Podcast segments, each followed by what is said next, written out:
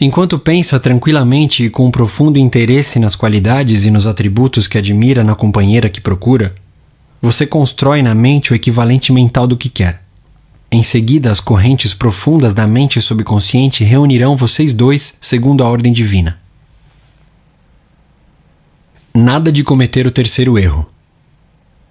Recentemente, Sheila B., uma mulher com anos de experiência como executiva, disse-me o seguinte: Tive três maridos e todos eles foram passivos e submissos. Todos dependiam de mim para tomar quaisquer decisões e dirigir qualquer coisa. Por que é que eu atraio esse tipo de homens? Perguntei-lhe se soubera, antes de casar-se pela segunda vez, se o futuro marido possuía um caráter semelhante ao do primeiro. Claro que não, respondeu ela enfaticamente. Se tivesse sabido que ele era tão banana, eu não teria querido nada com ele. E o mesmo aconteceu com o terceiro. O problema de Sheila não estava nos homens com quem casou. Era resultado da constituição de sua própria personalidade. Ela era uma mulher profundamente determinada, com uma forte necessidade de permanecer no controle das situações em que se envolvia. Em certo nível, queria um companheiro que fosse submisso e passivo, de modo a poder desempenhar o papel dominante. Simultaneamente, seu desejo mais profundo era ter um companheiro que fosse seu igual. A mente subconsciente atraía para ela o tipo de homem que subjetivamente queria, mas, quando o conhecia, descobria que ele não atendia às suas necessidades reais. Teve, por isso mesmo, que aprender a romper esse molde, adotando o processo certo de orar. Como ela quebrou o molde negativo? Sheila B., no fim, aprendeu uma verdade simples quando acreditamos que podemos ter o tipo de companheiro que idealizamos, obtemos aquilo em que acreditamos. Para quebrar o velho molde subconsciente e atrair o companheiro ideal, Sheila orou da seguinte maneira: Estou construindo e introduzindo em minha mente o tipo de homem que desejo profundamente.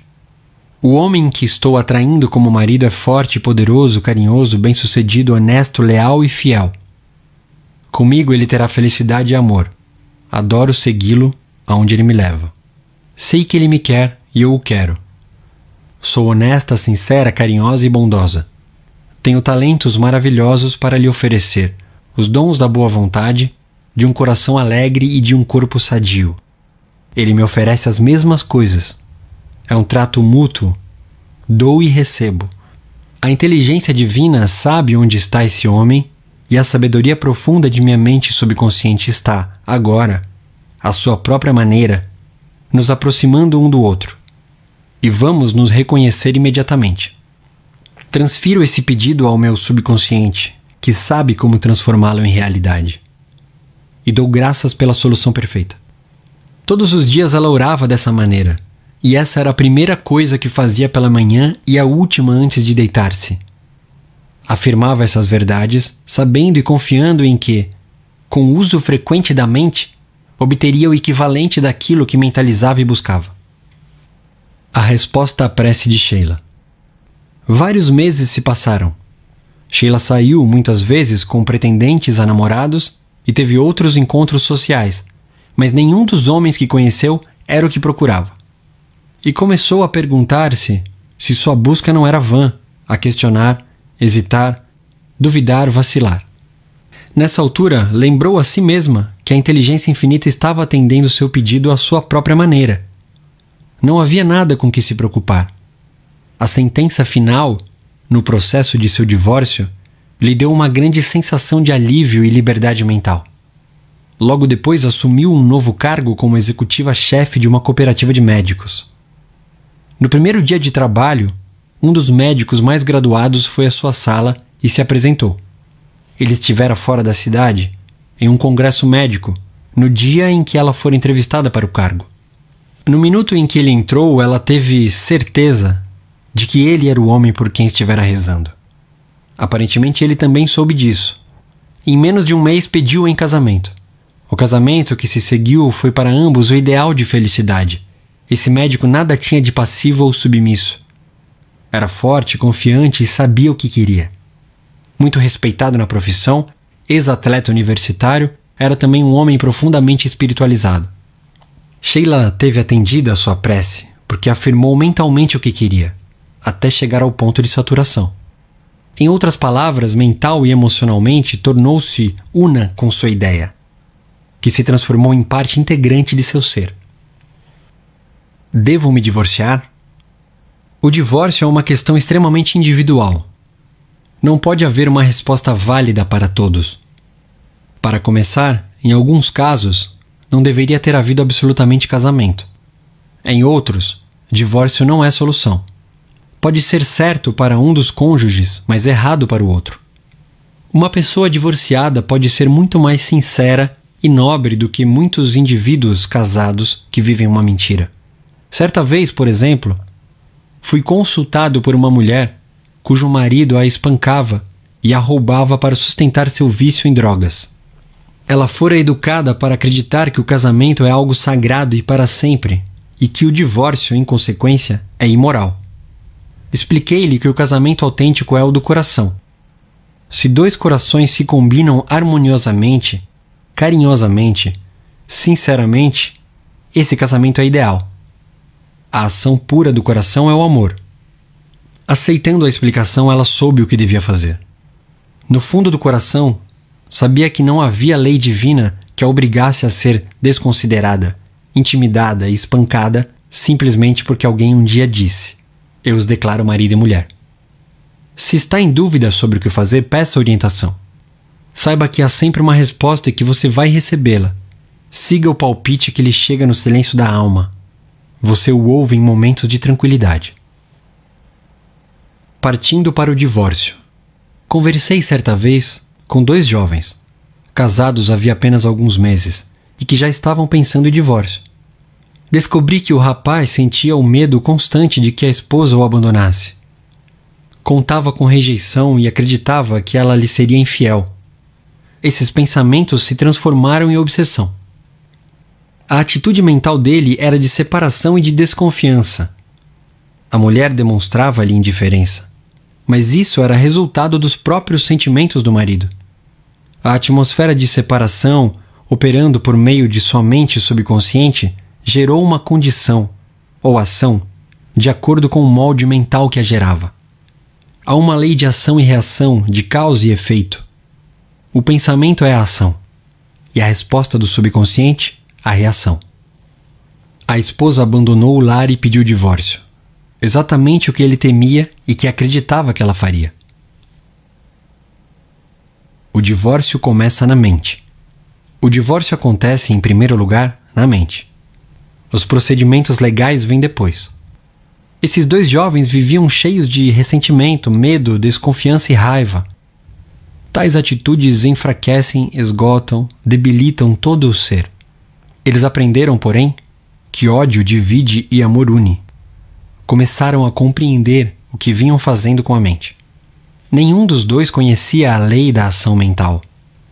Estavam usando mal a mente e atraindo caos e sofrimento. Por sugestão minha, o casal voltou a viver junto e tentou a terapia da oração. Começaram a irradiar amor, paz e boa vontade recíprocos. Individualmente praticavam projetar harmonia, saúde, paz e amor para o outro. E todas as noites alternavam-se na leitura do livro dos Salmos. Como resultado desse esforço sincero da parte de ambos e da impregnação do subconsciente com impulsos benéficos, o casamento está se tornando mais belo para eles a cada dia. A esposa que reclama sem parar. Muitas vezes o motivo das reclamações da esposa é que não consegue atenção. A ânsia legítima de amor e afeição manifesta-se de uma maneira que afasta ainda mais o companheiro. Faça-lhe elogios e exalte seus muitos pontos fortes. Outro tipo de reclamação reflete o desejo de fazer com que o companheiro se encaixe em um determinado molde. Poucas maneiras são mais rápidas para afastar o companheiro. Esposas e maridos devem estar de guarda para não se transformarem em coveiros, procurando sempre pequenas falhas e erros no outro. Muito melhor será que deem atenção e elogiem as qualidades positivas e maravilhosas do outro.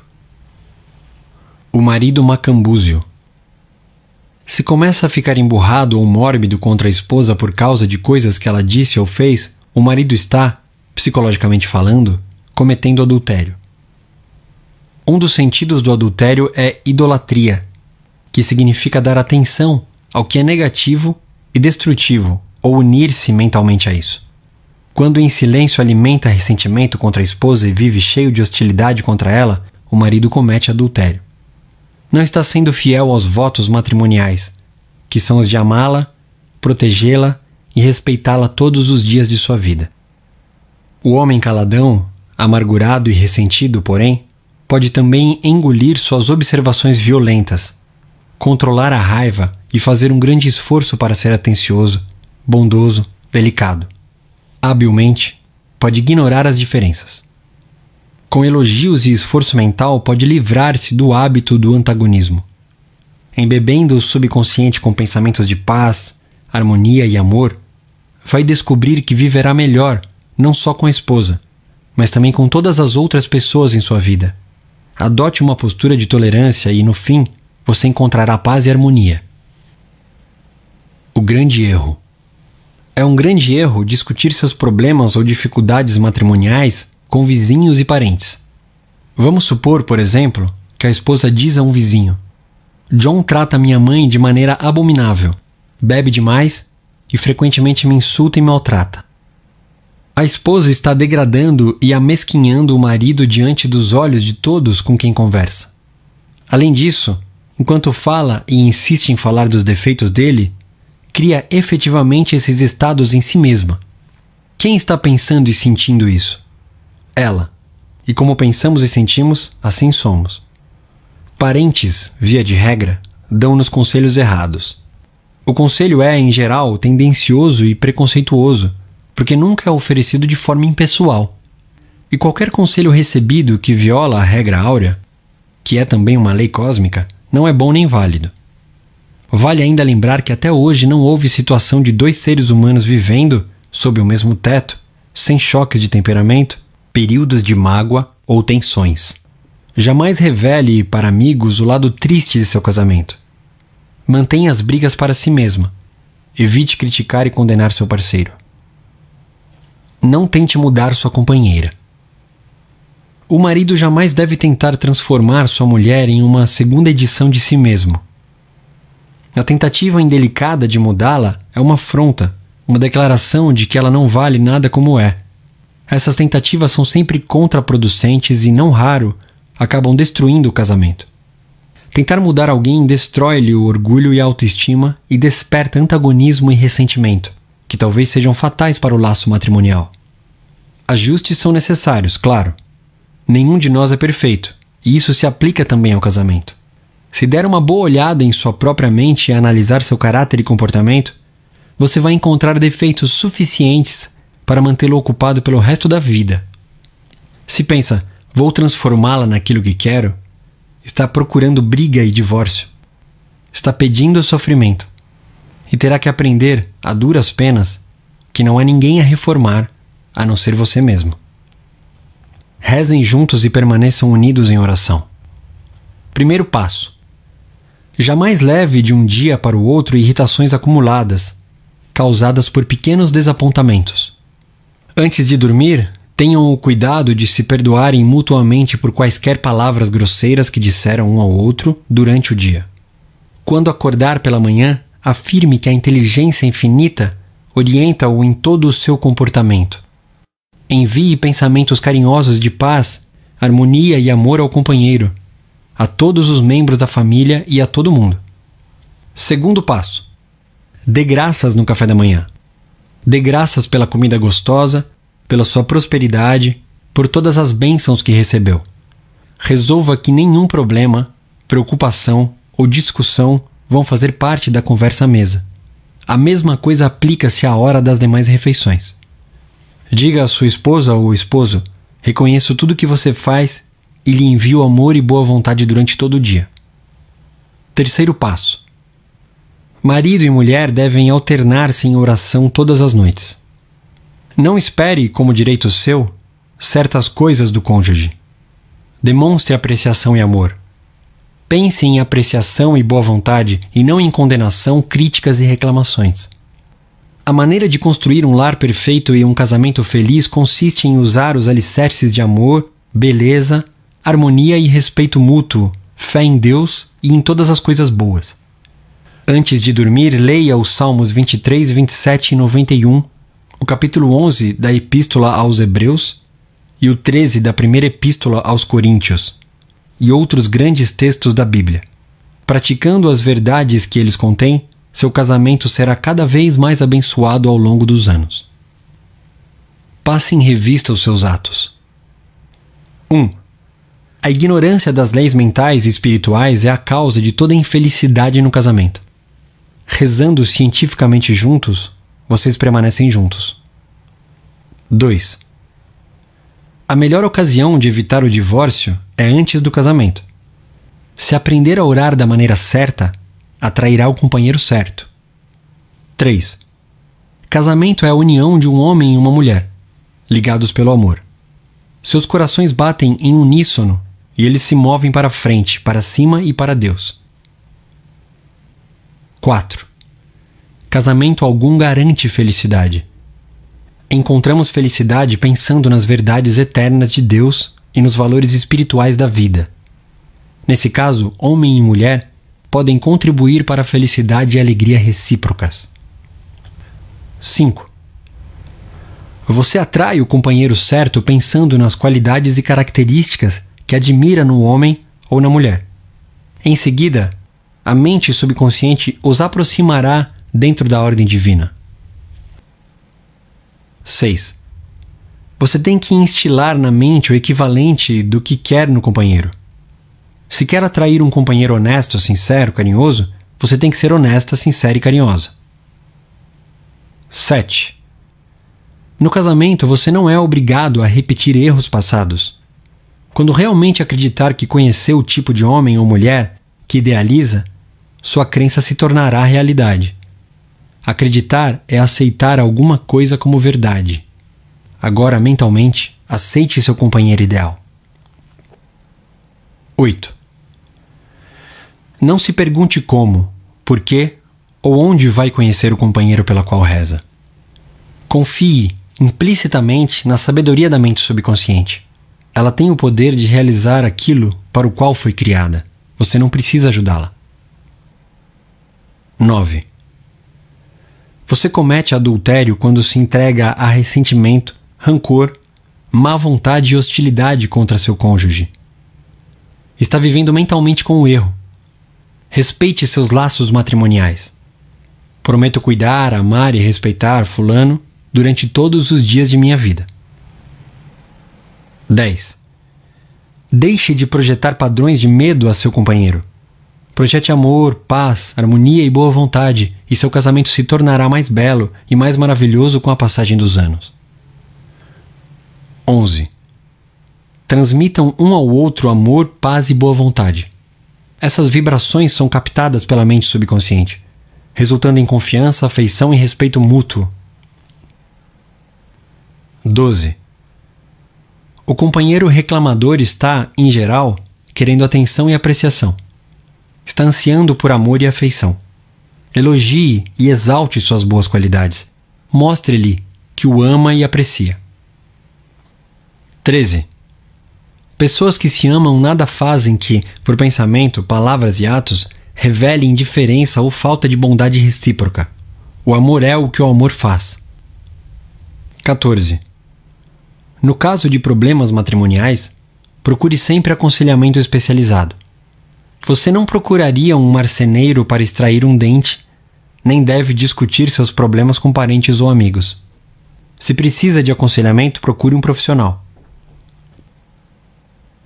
15. Jamais tente mudar seu marido ou esposa. Essas tentativas são sempre tolas e tendem a destruir o orgulho e a autoestima do companheiro.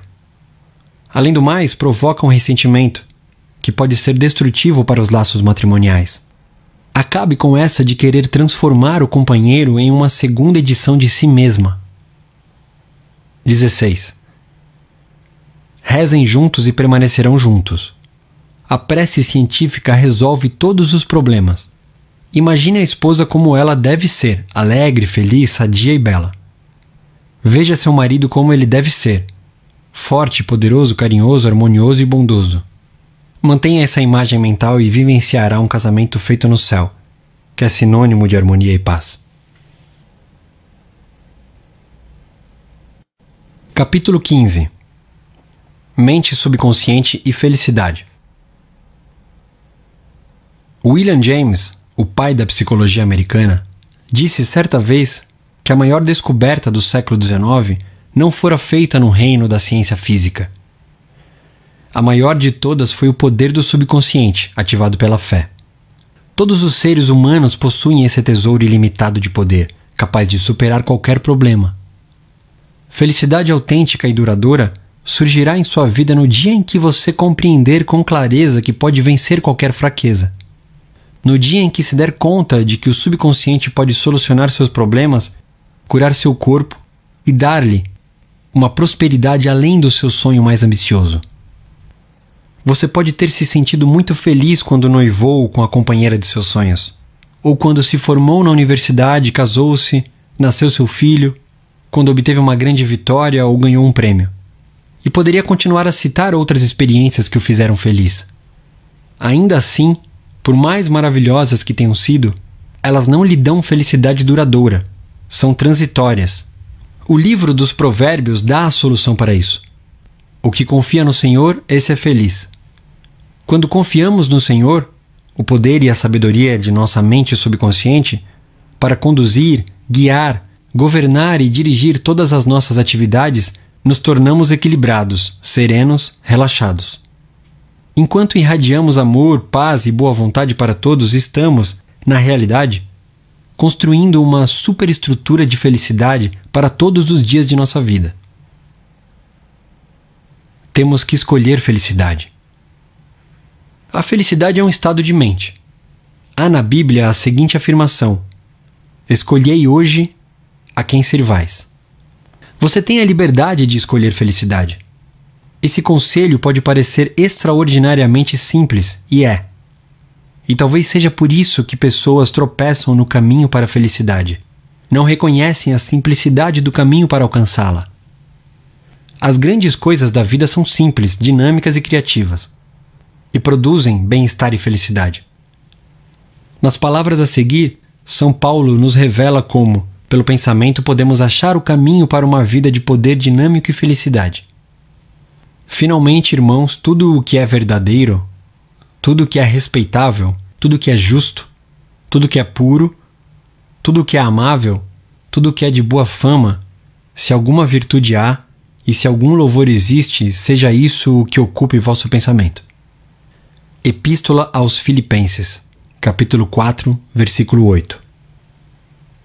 Como escolher felicidade? Comece agora a escolher felicidade e faça-o assim. Ao abrir os olhos pela manhã, diga a si mesmo: A ordem divina dirige minha vida hoje e todos os dias. Todas as coisas trabalharão hoje em conjunto para o meu bem. Esse é para mim um novo e maravilhoso dia. Nunca haverá outro igual a esse. Serei divinamente orientado o dia inteiro e, o que quer que eu faça, prosperarei. O amor divino cerca-me, abraça-me, envolve-me e andarei em paz.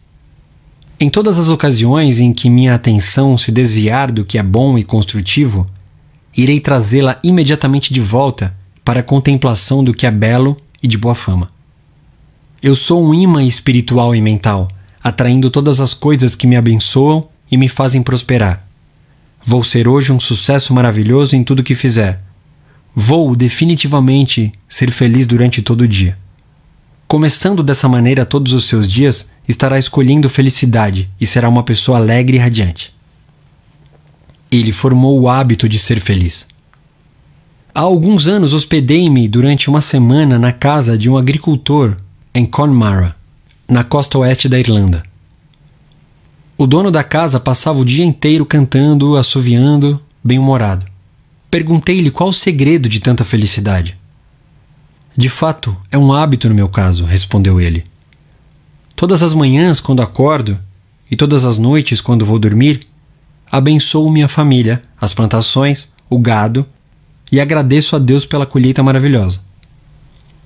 O agricultor vinha fazendo isso habitualmente nos últimos 40 anos. Como sabemos, pensamentos repetidos regular e sistematicamente mergulham na mente subconsciente e tornam-se habituais. Ele descobriu que felicidade é hábito. Você tem que desejar ser feliz. Todo aquele que quer ser feliz precisa lembrar-se de um ponto importante. Você tem que desejar realmente ser feliz. Há pessoas que vivem deprimidas numa pior e infelizes por tanto tempo que, se fossem tornadas inesperadamente felizes por alguma notícia boa, alegre, maravilhosa, reagiriam como uma mulher me disse certa vez. É errado ser tão feliz assim. Essas pessoas se acostumaram tanto a velhos moldes mentais que não se sentem bem quando estão felizes. Anseiam por voltar ao estado conhecido de depressão e infelicidade. Conheci na Inglaterra uma senhora idosa que durante anos sofrera de artrite.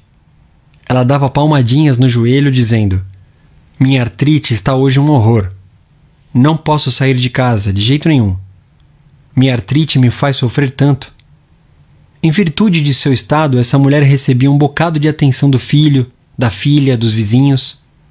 Ela realmente queria a artrite. Adorava seu sofrimento, como o chamava. No nível do subconsciente, não queria realmente ser feliz. Sugeri-lhe um procedimento curador. Copiei alguns versículos bíblicos e lhe disse que, se aceitasse essas verdades, sua atitude mental certamente mudaria. A fé e a confiança lhe restaurariam a saúde. Ela não se interessou. Tal como muitas pessoas, sofria de um defeito mental peculiar, mórbido. Adorava sentir-se sofredor e triste, ou pelo menos adorava as atenções que o sofrimento lhe trazia. Por que escolher infelicidade? Numerosas pessoas escolhem infelicidade sem saber o que fazem, e fazem isso ao alimentar a ideias como: Hoje é um dia negro, tudo vai dar errado. Não vou conseguir. Todo mundo está contra mim. Os negócios estão ruins e vão piorar. Estou sempre atrasada. Eu nunca tenho uma oportunidade. Ele pode, eu não. Se você adota essa atitude mental como primeira coisa pela manhã, atrai todas essas situações e será muito infeliz. Comece por compreender que o mundo em que vive é em grande parte determinado pelo que acontece em sua mente. Marco Aurélio o grande sábio e filósofo romano, disse certa vez: A vida é aquilo que dela fazem os pensamentos do homem. Ralph Waldo Emerson, ilustre filósofo americano do século XIX, observou por sua vez: O homem é aquilo que ele pensa o dia inteiro.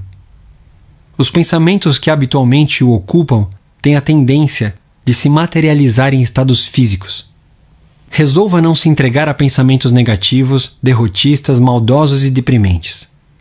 Lembre-se, frequentemente, de que não pode experimentar coisa alguma que esteja fora de sua mente. Se eu tivesse um milhão de dólares, seria feliz. A riqueza em si e por si mesma não torna ninguém feliz. Por outro lado, não prejudica a felicidade. Hoje em dia, muitas pessoas tentam comprar felicidade adquirindo coisas, um aparelho de TV de alta definição, o carro mais moderno, roupas caríssimas de grife, uma casa no campo. A felicidade, porém, não pode ser comprada ou obtida dessa maneira. O reino da felicidade está em nossos pensamentos e sentimentos. Um número grande demais de pessoas alimenta a ideia de que é preciso alguma coisa externa para ser feliz e dizem: se eu fosse eleito prefeito, nomeado executivo-chefe da empresa, mencionado nas colunas sociais, seria feliz. Na verdade, porém, felicidade é um estado mental e espiritual. Promoção e honrarias de modo nenhum criam felicidade. Sua força, alegria e felicidade consistem em descobrir a lei da ordem divina e da ação certa, vigentes em sua mente subconsciente, e em aplicar esses princípios a todos os aspectos da vida. Ele descobriu que felicidade é a colheita de uma mente tranquila. Quando eu ministrava cursos em São Francisco, há alguns anos, fui procurado por um homem que se sentia muito infeliz e deprimido devido à sua vida profissional. Ele era gerente de uma grande empresa. sentia o coração cheio de ressentimento contra o vice-presidente e o presidente da companhia. Achava que a oposição deles às suas ideias estava levando a empresa ao desastre. Os lucros vinham caindo, assim como a participação da firma no mercado. Descia também o preço das ações da empresa, o que muito o preocupava, porque grande parte de sua remuneração era de opção para compra de ações. Ele resolveu seu problema da seguinte forma: como primeira coisa a cada manhã, afirmava tranquilamente o seguinte: Todos os que trabalham em nossa empresa são honestos, sinceros, cooperativos, leais e cheios de boa vontade para com todos os seus colegas. São elos mentais e espirituais na cadeia de crescimento, sucesso e prosperidade dessa empresa. Em pensamentos, palavras e atos, eu envio amor, paz e boa vontade para meus dois colegas e para todos os que trabalham na companhia. O presidente e o vice-presidente são divinamente orientados em tudo que fazem. A inteligência infinita de minha mente subconsciente toma todas as decisões através de mim. Só há uma ação correta em todas as nossas operações empresariais e em nossos relacionamentos recíprocos. À minha frente, envio ao escritório mensageiros de paz, amor e boa vontade. Paz e harmonia reinam supremas na mente e no coração de todos na companhia nos meus, inclusive. Vou iniciar agora um novo dia e estou cheio de fé, confiança e certeza. Esse executivo repetia três vezes pela manhã a afirmação acima, sentindo a verdade do que afirmava. Quando pensamentos de medo ou raiva surgiam em sua mente, ele dizia a si mesmo: Paz, harmonia e equilíbrio governam minha mente em todas as ocasiões. Continuando a disciplinar a mente dessa maneira, os pensamentos nocivos deixaram de surgir e a paz instalou-se em sua mente. E ele fez a colheita. Tempos depois, ele me escreveu dizendo que, ao cabo de duas semanas de reordenamento da mente, o presidente e o vice-presidente chamaram-no, elogiaram-lhe as operações e as novas ideias construtivas e disseram que se sentiam felizes em tê-lo como gerente. Ele ficou muito feliz ao descobrir que o homem encontra a felicidade dentro de si mesmo. A pedra ou o toco não estão realmente ali. Há anos, um amigo me contou a história de um cavalo que ficara assustado com uma cobra enrodilhada perto de um toco de árvore na estrada. Daí em diante, sempre que se aproximava do toco, o cavalo refugava. O fazendeiro arrancou o toco, queimou-o e nivelou a estrada. Mesmo assim, durante anos depois disso, sempre que passava pelo local do antigo toco, o cavalo refugava. O cavalo refugava lembrando-se do toco. Não há nenhuma pedra no caminho de sua felicidade, salvo em seus próprios pensamentos e imagens mentais. Medo ou preocupação o estão segurando? O medo é um pensamento na mente. Você pode desenterrá-lo agora mesmo. Substituindo-o por fé no sucesso, na realização pessoal e na vitória sobre todos os problemas. Conheci um homem cuja empresa foi à falência. Disse-me ele: Cometi erros, mas aprendi muito com eles. Vou voltar aos negócios e serei um imenso sucesso. Ele olhou de frente para o toco que tinha na mente. Não se lamentou nem se queixou. Em vez disso, arrancou do chão o toco do fracasso. Acreditando que seus poderes interiores o ajudariam, baniu todos os pensamentos de medo e a velha depressão. Acredite em si mesmo e terá sucesso e felicidade. A pessoa mais feliz. A pessoa mais feliz é aquela que constantemente traz à luz e pratica tudo o que há de melhor em si mesma. Felicidade e virtude se complementam. Não só os melhores são os mais felizes, porém os mais felizes são, geralmente, os melhores na arte de viver com sucesso. Deus é o que há de mais nobre e melhor em você. Manifeste cada vez mais o amor, a luz, a verdade e a beleza de Deus, e você se tornará uma das pessoas mais felizes deste mundo. Epíteto, o filósofo estoico grego, disse o seguinte: Só há um caminho para a paz de espírito e a felicidade. Que estas palavras estejam sempre à tua disposição quando acordares cedo pela manhã, durante todo o dia e quando fores dormir, isto é, as de não aceitares como tuas as coisas externas, mas as ofereceres a Deus. Passos para a felicidade. 1. Um, Disse William James que a maior descoberta do século XIX foi o poder da mente subconsciente, ativado pela fé. 2. Dentro de você há um poder imenso. A felicidade chegará a você quando desenvolver uma confiança sublime nesse poder. Nessa ocasião, transformará em realidade todos os seus sonhos. 3. Você pode se reerguer vitorioso de qualquer derrota e tornar realidade os sonhos mais acalentados de seu coração graças ao poder maravilhoso da mente subconsciente. Esse é o sentido de o que confia no Senhor, as leis espirituais da mente subconsciente, é feliz. 4. Você tem que escolher felicidade. Felicidade é hábito, e é um bom hábito, no qual deve pensar com frequência. Finalmente, irmãos, tudo que é verdadeiro, tudo que é respeitável, tudo que é justo, tudo que é puro, tudo que é amável, tudo que é de boa fama, se alguma virtude há e se algum louvor existe, seja isso o que ocupe vosso pensamento. Epístola aos Filipenses, capítulo 4, versículo 8. 5. Ao abrir os olhos pela manhã, diga para si mesmo: Hoje escolhi felicidade. Hoje escolhi sucesso. Escolho hoje a ação correta. Escolho hoje amor e boa vontade para com todas as pessoas. Hoje escolho paz. Sature de vida, amor e confiança essa afirmação e terá a felicidade escolhida. 6. Várias vezes por dia dê graças pelas bênçãos recebidas. Além disso, ore por paz, felicidade e prosperidade para os membros de sua família, colega de trabalho e todas as pessoas em toda parte. 7. Você tem que desejar sinceramente ser feliz. Nada é conseguido sem desejo. Desejo é anelo com as asas da imaginação e da fé. Imagine a concretização do desejo. Sinta-lhe a realidade e ele se concretizará. A felicidade chega na prece atendida. 8. Remoendo constantemente pensamentos de medo, preocupação, raiva, ódio e fracasso, você se torna deprimido e infeliz. Lembre-se, sua vida é o que dela fazem seus pensamentos.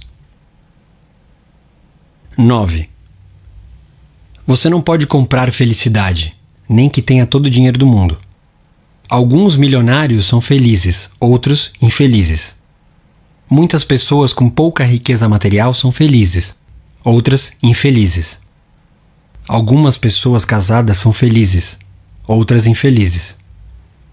Alguns solteiros são felizes, outros infelizes. O reino da felicidade está em nossos pensamentos e sentimentos. 10. A felicidade é a colheita da mente tranquila. Lastreie os pensamentos com paz, equilíbrio, segurança e orientação divina e sua mente gerará felicidade. 11. Não há nenhuma pedra no caminho de sua felicidade. Fatores externos não são causas de infelicidade, são efeitos. Pegue a deixa com o princípio criativo único existente em você. Seu pensamento é a causa e novas causas produzem novos efeitos. Escolha a felicidade. 12. A pessoa mais feliz é aquela que traz para fora o que há de mais nobre e melhor em si mesma.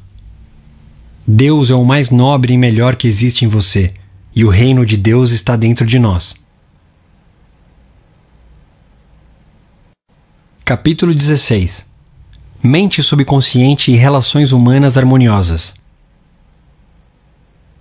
Um conceito de importância vital que você aprendeu com o estudo deste livro foi que a mente subconsciente assemelha-se a um gravador e que reproduz fielmente tudo que você nele carrega. Esse é um dos motivos por que a regra áurea tem tanta importância para a criação e manutenção de um equilíbrio harmonioso em seus relacionamentos. Não julgueis para que não sejais julgados. Mateus, capítulo 7, versículo de 1 a 2. Essa lição encerra sentidos tanto externos quanto internos. O interno diz respeito à conexão entre as mentes consciente e subconsciente, ou parafraseando as Escrituras, como gostaria que os outros pensassem sobre você, pense neles da mesma maneira. Como gostaria que se sentissem a seu respeito? Sinta a respeito deles também. Como gostaria que os outros se comportassem em relação a você? Comporte-se em relação a eles. Você, por exemplo, pode ser polido e cortês com um colega no escritório, mas quando ele volta as costas, critica-o e sente rancor. Pensamentos negativos como esses são altamente destrutivos para você. É como se você tomasse veneno. A energia negativa que eles geram rouba sua vitalidade, entusiasmo, vigor, orientação superior e boa vontade. Mergulhando no subconsciente, esses pensamentos e emoções negativos causam todos os tipos de problemas e doenças em sua vida.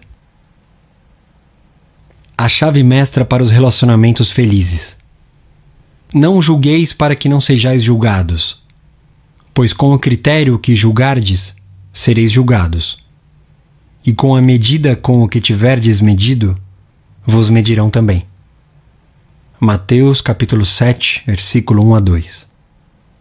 A chave para as relações harmoniosas encontra-se no estudo atento desses versículos e na aplicação das verdades internas que eles representam. Julgar é pensar, chegar a um veredito mental ou a uma conclusão. O modo como você pensa sobre outra pessoa é seu, porque você é o ser pensante. Pensamentos são criativos. Por conseguinte, você cria efetivamente em sua experiência o que pensa e sente sobre outra pessoa. A sugestão que dá a outrem dá também a si mesmo, porque sua mente é o instrumento criador. Esse é o motivo de o evangelista afirmar: Pois com o critério que julgardes, sereis julgados. Isso significa que, aplicando padrões e critérios aos demais, você os cria no subconsciente, que em seguida os aplica em você. Uma vez que conheça essa lei e compreenda a maneira como o subconsciente funciona, você terá sempre cuidado ao pensar, sentir e agir da maneira correta em relação aos outros, porque, assim fazendo, estará criando uma situação de ação, sentimento e pensamento corretos para você mesmo. E com a medida que tiver desmedido, vos medirão também. O bem que você faz aos demais volta em idêntica medida, como também o mal, obedecendo à lei que regula sua própria mente. Se alguém rouba ou engana outra pessoa, ele está, na realidade, roubando e enganando a si mesmo. A sensação de culpa e o estado de perda inevitavelmente atrairão para ele, no futuro, a perda que provocou. A mente subconsciente grava o ato mental que praticamos e reage de acordo com a intenção ou motivação desse ato. O subconsciente é impessoal e imutável e não leva em consideração pessoas nem respeita afiliações religiosas ou instituições de qualquer tipo. Não é compassivo nem vingativo. A maneira como você pensa, sente e age em relação aos outros volta, no fim, para você mesmo. As manchetes deixavam-no doente. Comece agora a se observar. Observe suas reações a pessoas, condições e circunstâncias. Anote-as em uma caderneta para estudo posterior. Como reagiu aos fatos e notícias do dia? Não faz a mínima diferença se todas as outras pessoas estão erradas e só você está certo. Se as notícias o incomodam, quem praticou o mal contra você foi você mesmo, uma vez que as emoções negativas roubaram sua paz e harmonia. Recebi carta de uma mulher pedindo ajuda para o marido. Explicava que ele tinha acessos de raiva toda vez que lia certa coluna do jornal. E acrescentava que essa reação constante de raiva e de fúria reprimida era péssima para a pressão arterial muito alta do marido.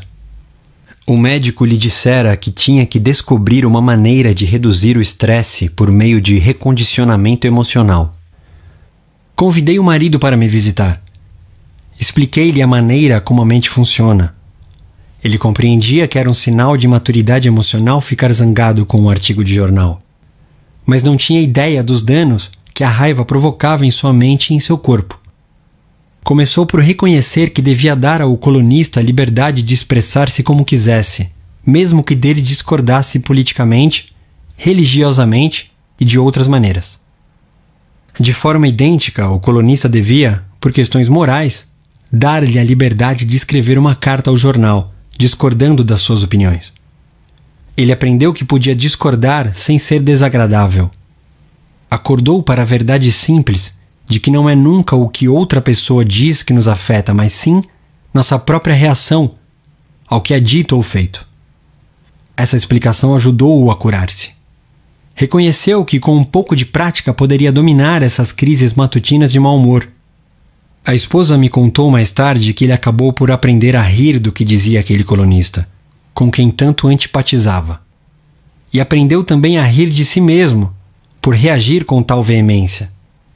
A coluna do jornal não tem mais o poder de perturbá-lo, incomodá-lo, irritá-lo. A hipertensão arterial está sob controle como resultado do aumento de seu equilíbrio emocional e serenidade. Odeio mulheres, mas gosto de homens. Cynthia R. era secretária executiva de uma grande empresa. Veio me procurar porque sentia grande raiva de algumas colegas de escritório. Achava que elas andavam fazendo fofocas e espalhando mentiras a seu respeito. Ao ser questionada, reconheceu que tinha muitos problemas em seus relacionamentos com outras mulheres e disse: Odeio mulheres, mas gosto de homens. Continuando nossa conversa, descobri que Cynthia falava de forma arrogante, insolente e áspera às funcionárias que chefiava. Havia certa vaidade na maneira como falava, e eu lhe disse que o tom de voz que usava poderia afetar desagradavelmente outras pessoas. Ela não se dava conta disso para ela, o ponto importante era que as colegas adoravam criar-lhe casos. Se todos em seu escritório ou fábrica o incomodam, não será possível que esse aborrecimento e clima hostil possam ser causados por algum padrão subconsciente ou projeção mental de sua parte? Todos nós sabemos que cães reagem ferozmente se os odiamos ou tememos. Animais captam nossas vibrações subconscientes e reagem a isso. Será tão absurdo assim dizer que seres humanos são tão sensíveis nesse particular com cães, gatos e outros animais? A essa mulher que odiava mulheres, sugeri um tipo de oração. Expliquei-lhe que quando ela começasse a identificar-se com valores espirituais e a afirmar as verdades da vida, o ódio às mulheres desapareceria inteiramente, bem como aquele jeito de falar e maneirismo que revelava aos outros que os odiava. Ela ficou espantada em saber que as emoções aparecem na fala, nos atos, textos e em todos os aspectos de nossa vida. Como resultado de nossa conversa, Cynthia parou de comportar-se de sua maneira típica, ressentida e irritada. Criou uma oração que recitava de modo regular, sistemático e consciente no escritório. A prece que usou com tanto sucesso foi a seguinte: Penso, falo e ajo carinhosa, tranquila e pacificamente. Agora envio amor, paz, tolerância e bondade a todos que me criticaram e fizeram fofoca a meu respeito. Baseio meus pensamentos em paz, harmonia e boa vontade para com todas as pessoas. Quando sinto que estou prestes a reagir negativamente, digo com firmeza a mim mesma: eu penso, falo e ajo do ponto de vista do princípio da harmonia, saúde e paz existente em mim. A inteligência criativa me guia, governa e dirige em todos os meus atos. A prática da prece transformou-lhe a vida. Descobriu que a atmosfera de crítica e aborrecimento no escritório desapareceu gradualmente. As colegas tornaram-se amigas e companheiras na jornada da vida descobriu a verdade de que não temos ninguém a criticar nem ninguém a mudar, só nós mesmos. O diálogo interior impedia-lhe a promoção. Certo dia, um vendedor, Jim S., veio me procurar. Estava muito preocupado com os problemas que enfrentava, trabalhando com o gerente de vendas de sua empresa. Estava na companhia havia 10 anos e jamais recebera qualquer promoção ou reconhecimento pelos seus esforços mostrou-me suas estatísticas de venda.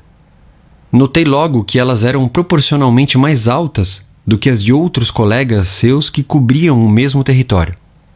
A explicação que ele dava era que o gerente de vendas não o suportava e dizia que era tratado injustamente. Em reuniões, o gerente ridicularizava-lhe as sugestões e, em certas ocasiões, chegara a tratá-lo com grosseria. Depois de analisarmos juntos a situação, opinei que a causa de todos os seus problemas lhe cabia em grande parte. A ideia que fazia de seu superior e a maneira como o julgava justificavam-lhe a reação. Os critérios com que julgamos serão os mesmos com que nos julgarão. O critério e conceito que Jim fazia do gerente eram os aplicáveis a um homem mesquinho, preconceituoso e briguento. Jim sentia-se amargo e hostil contra o chefe.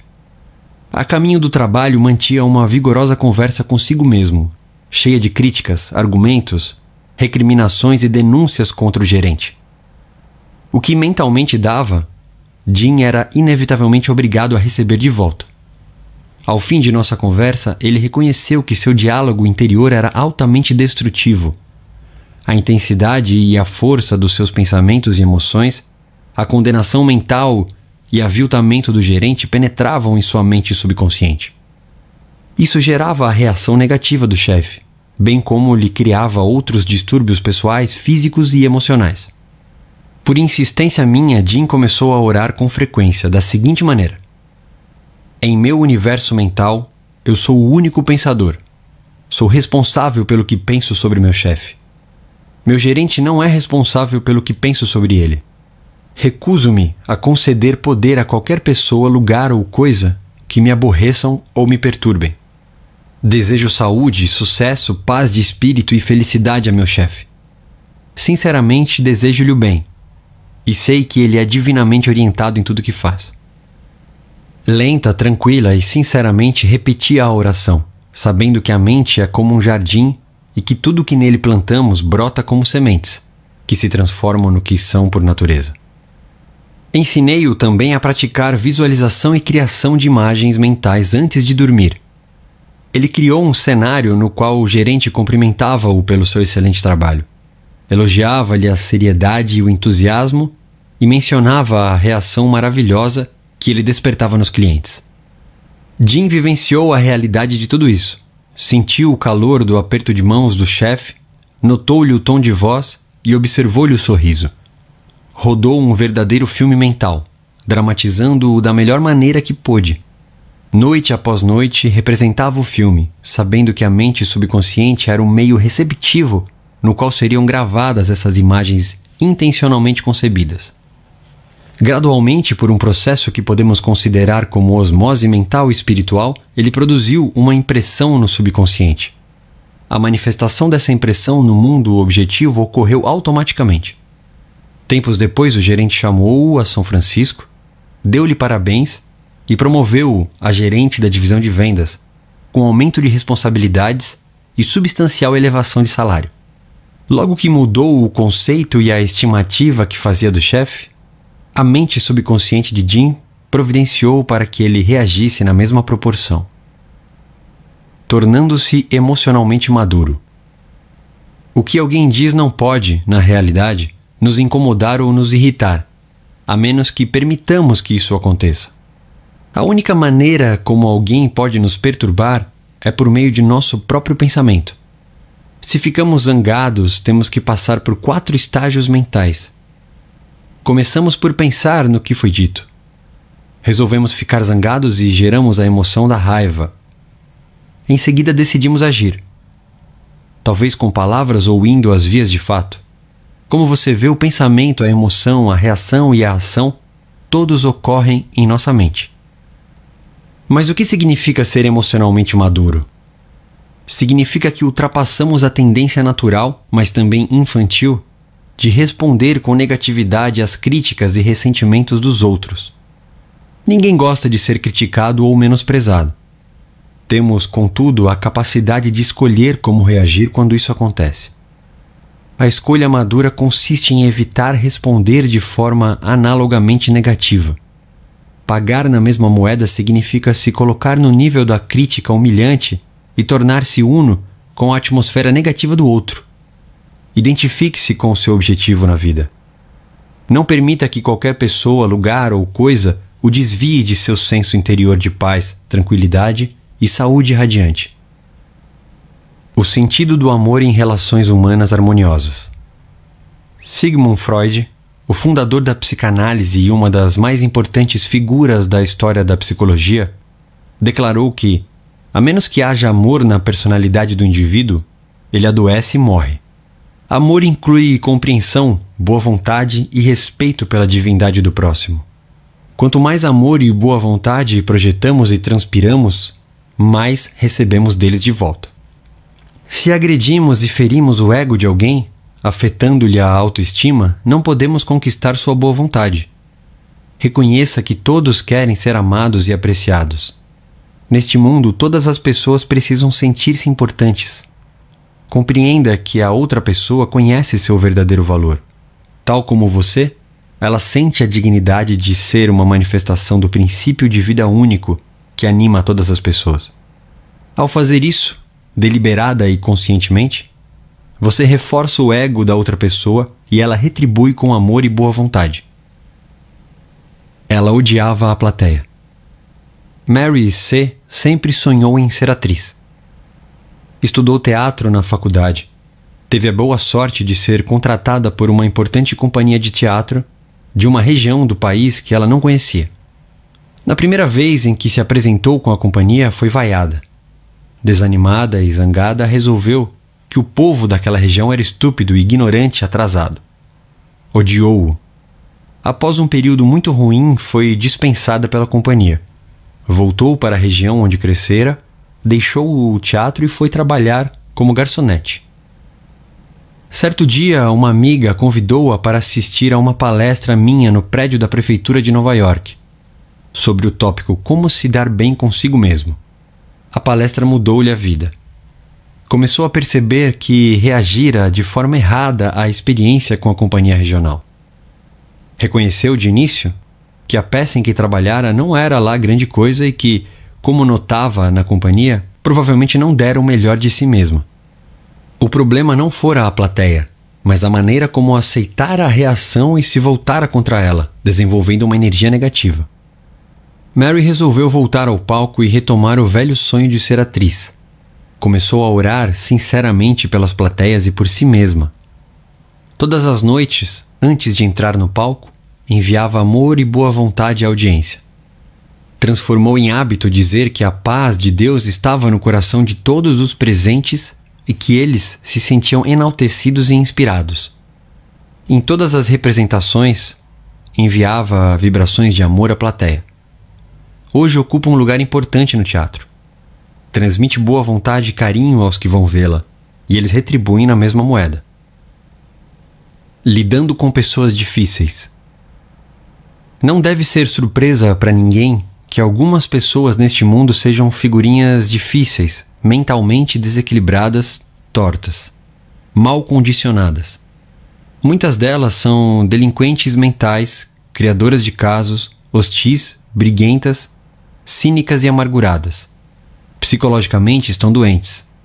A mente dessas pessoas ficou deformada, torta, talvez devido a experiências passadas. O que fazer quando temos que lidar com tais pessoas? A tentação é devolver-lhes, sob a forma de antipatia, a energia negativa que nos enviam. Mas para fazer isso, temos inicialmente de lhes absorver mentalmente a energia negativa, com todos os maus efeitos que isso acarreta ao nosso bem-estar. Esforce-se, em vez disso, para retribuir o mal com o bem. Essa atitude cria uma couraça que nos protege contra os problemas e atitudes desagradáveis delas. Por outro lado, o envio de compaixão e compreensão põe em movimento o processo de mudá-las. Sofrimento adora a companhia. A personalidade raivosa, frustrada, deformada e torta está em desarmonia com o infinito. A pessoa em causa tem raiva dos que se sentem tranquilos, felizes e alegres.